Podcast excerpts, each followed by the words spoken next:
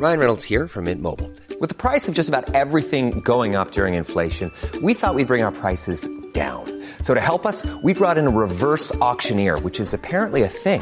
Mint Mobile unlimited premium wireless. Ready to get 30, 30, bit to get 30, bit to get 20, 20, 20, bit to get 20, 20, bit to get 15, 15, 15, 15 just 15 bucks a month. So, Give it a try at mintmobile.com slash switch. $45 upfront for three months plus taxes and fees. Promo for new customers for limited time. Unlimited more than 40 gigabytes per month. Slows. Full terms at mintmobile.com.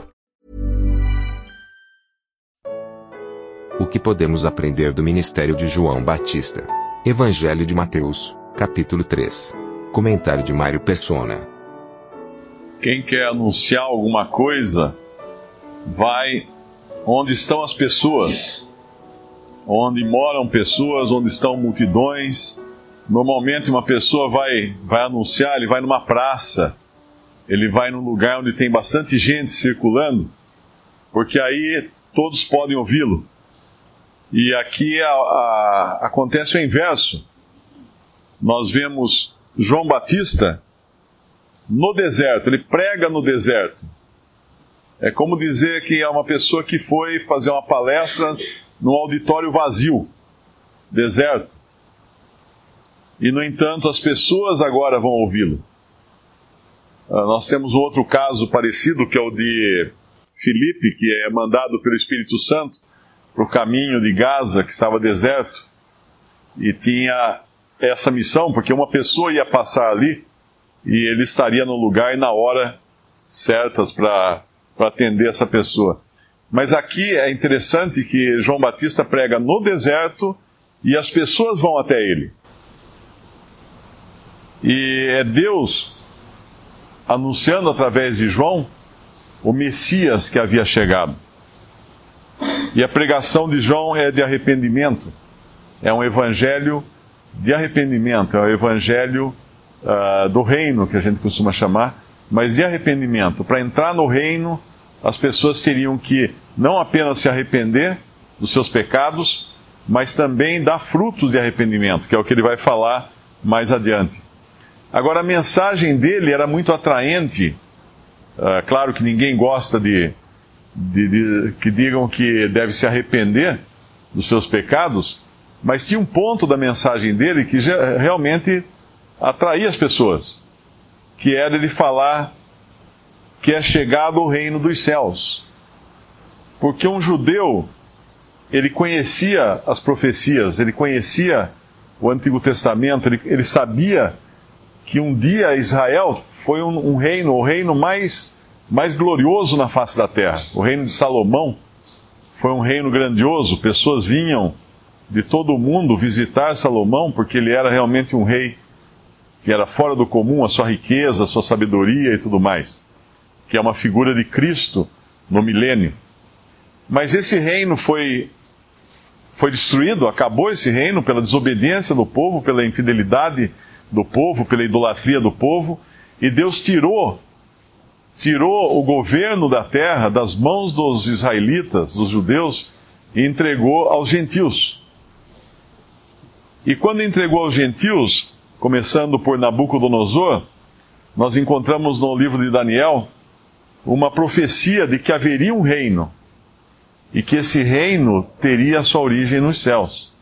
Depois de todos os reinos dos gentios, viria um reino que teria sua origem no céu. Em Daniel capítulo 2, depois que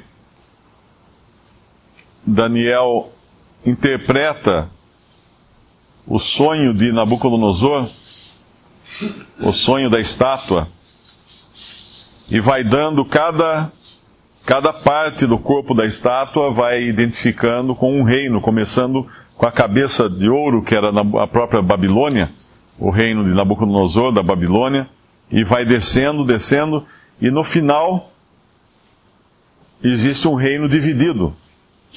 No versículo 41, um reino uh, que era ferro misturado com barro, que eram os pés. Os dedos dos pés eram em parte de ferro, no versículo 42 de Daniel 2, e em parte de barro, e assim por uma parte o reino será forte, e por outra será frágil. Eles, eles aguardavam ver o fim desses reinos dos gentios, porque eles estavam debaixo de um reino dos gentios, eles estavam, na realidade, ainda não no, nos pés, mas eles estavam nas pernas, que eram de ferro. Eles estavam sob o jugo romano, que era o reino representado pela, pelas pernas de ferro. Mas aí no versículo 44, Daniel profetiza: Mas nos dias destes reis, o Deus do céu levantará um reino que não será jamais destruído. E esse reino não passará a outro povo. Esmiuçará e consumirá todos esses reinos e será estabelecido para sempre. Este reino era, seria estabelecido pelo Deus do céu, que levantaria esse reino. E agora vem um homem aqui, que é João, dizendo: Arrependei-vos, porque é chegado o reino dos céus. Obviamente, todo, todos de Jerusalém e da Judéia e da, das, das províncias do Rio Jordão correram para lá, para o deserto, para saber mais desse reino que era chegado. Alguns de coração sincero, que iam e se arrependiam dos seus pecados, eram batizados, o pecado, um batismo de arrependimento.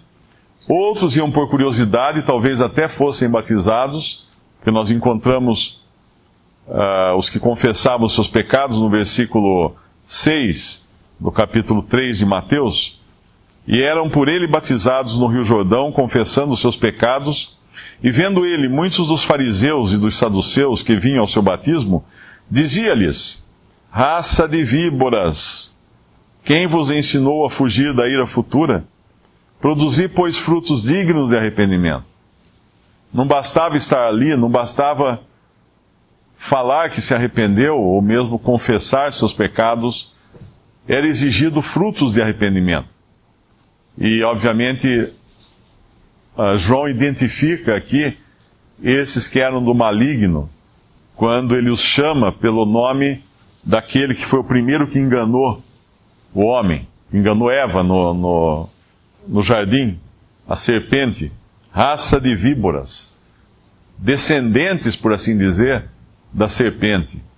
Esses que eram segundo os pensamentos, não de Deus, mas de Satanás. E eram fariseus, e eram saduceus, e eram pessoas importantes na hierarquia religiosa judaica. E ele, ele pega justamente no ponto qual, no qual eles tinham assim o maior orgulho. Eles eram semente de Abraão, eles eram descendentes de Abraão, que é o pai da fé, o pai de todos os que creem, Abraão. E ele vai justamente nesse ponto, no versículo 9: Não presumais de vós mesmos, dizendo: Temos por pai a Abraão, porque eu vos digo que mesmo destas pedras Deus pode suscitar filhos a Abraão. Não era nenhuma vantagem eles alegarem serem descendentes de Abraão. Uma outra passagem, uma discussão com o Senhor Jesus, eles usam do mesmo argumento quando o Senhor fala que eles têm por pai o diabo. Eles tinham por pai a serpente, na verdade. E agora ele já, já avisa que o machado está posto não no tronco da árvore, mas na raiz das árvores. No versículo 10. Toda árvore, pois, que não produz bom fruto é cortada e lançada no fogo. E ele anuncia então o juízo agora. Na, em verdade, vos batizo com água para o arrependimento, mas aquele que vem após mim é mais poderoso do que eu, cujas alparcas ou sandálias não sou digno de levar. Ele vos batizará com o Espírito Santo e com fogo. Em sua mão tem a pá e limpará a sua eira, e recolherá no celeiro o seu trigo, e queimará a palha com fogo que nunca se apagará. No mundo pentecostal, dentre, entre as igrejas, religiões pentecostais, essa passagem é, é, é espremida, distorcida, uh, feito todo estrago que é possível nessa passagem. E é impressionante que até mesmo inários de, de igrejas pentecostais têm hinos pedindo fogo. Tem um hino cuja letra é Manda fogo, Senhor, que eu quero sentir o teu poder. O fogo é juízo. Se Deus mandar fogo, não sobra nenhum. E aqui, ele está dividindo, são duas coisas distintas que ele está falando. Em verdade, vos batizo com água para arrependimento. Mas aquele que vem após mim vos batizará com o Espírito Santo e com fogo. São duas classes de pessoas. E ele vai explicar essas classes de pessoas no versículo 12. Em sua mão tem a pá, ele limpará a sua eira e recolherá o celeiro, no celeiro o seu trigo. Esse é o seu trigo. Esse é o que vai ter o Espírito Santo. Porque esses são de Deus. E com fogo, quem ele batizará com fogo? Queimará a palha com fogo que nunca se apagará. É o juízo de Deus contra os impenitentes, contra os, os incrédulos, os que se opõem a Deus. É sempre proveitoso nós nos lembrarmos de que o Senhor Jesus pregar, o João Batista, e depois o Senhor Jesus e os discípulos também, pregavam a judeus. Então, muitas vezes, meia palavra bastava para eles, porque eles conheciam já o Antigo Testamento. Então, é o caso aqui do reino, que Deus iria estabelecer um reino que teria sua origem no céu e de onde emanaria o poder dos céus para esse reino na terra. Então, bastava uma palavra aqui de João, ele falar: arrependei-vos porque é chegado o reino dos céus. Pronto, eles sabiam o que, que é, qual era o assunto. Da mesma forma, quando João Batista apresenta lá em, no Evangelho de João, capítulo 1, versículo 29, isso aí aconteceu em Betânia, da outra banda do Jordão, onde João estava batizando, diz o versículo 28. Aí no versículo 29 do Evangelho de João, capítulo 1, diz: No dia seguinte, João viu a Jesus, que vinha para ele, e disse: Eis o Cordeiro de Deus que tira o pecado do mundo. Agora, para nós ocidentais, uh, gentios, se nós escutássemos isso, que, supondo que nós não conhecêssemos ainda a Bíblia, e escutássemos alguém falar assim: Ah, esse é o Cordeiro de Deus que tira o pecado do mundo. Ah, interessante mas não faria muito sentido para nós. Agora pensa um judeu que foi criado vendo cordeiros serem mortos o tempo todo, aos milhares. Toda a família, às vezes, tinha que criar um cordeirinho, os, os filhos vinham, viam aquele, esse cordeiro, pai, para que, que vai ser? Não, esse é para o sacrifício, nós vamos deixar ele crescer, ele vai ser para o sacrifício. Então todo judeu, desde, desde a criança até o velho, eles sabiam o que era um cordeiro de Deus. Eles sabiam que era um cordeiro separado para Deus, para ser morto no lugar do pecador. Eles sabiam, eles viviam isso, era, eles respiravam isso o tempo todo. Agora imagina que declaração é essa quando João aponta para Jesus e fala: Esse é o Cordeiro de Deus. Eis o Cordeiro de Deus que tira o pecado do mundo. Muitos podem, podem ter até se lembrado da palavra de, Abra, de, de Abraão, dizendo, uh, quando o filho Isaac pergunta, mas pai, e, e o cordeiro? E ele diz: Deus proverá o cordeiro, meu filho. Deus proverá o cordeiro, meu filho. Isso, eles esperavam o cordeiro que Deus ia prover. Eles não sabiam exatamente o que era esse cordeiro, mas Deus iria prover um cordeiro, porque eles sabiam que aqueles sacrifícios todos não eram, não, não, não limpavam o pecado. Eram figura de algo, apontavam para algo. E agora está esse cordeiro bem na frente deles. Mas ainda assim, depois de tudo que acontece, nós podemos imaginar se, se alguns ainda não tinham entendido claramente aqui, uh, ficaram em dúvidas, agora podemos imaginar esse justo, sem, sem mancha, sem qualquer pecado, sem qualquer injustiça, sem uma palavra saída da sua boca que pudesse ofender alguém. Um judeu olhando para ele lá na cruz, pregado, morto, e lembrando-se das palavras de João Batista: Eis o Cordeiro de Deus que tira o pecado do mundo. Essa, essa visão para um judeu seria uma coisa tremenda, porque eles estavam inseridos em toda a cultura religiosa, onde na qual meia palavra bastava. Muitas coisas eles já sabiam por ensinamento. Uh, isso, claro, era um privilégio muito grande, mas também aumentava em muito a culpa daqueles que rejeitaram esse Cordeiro de Deus. Visite Respondi.com.br Visite também 3minutos.net.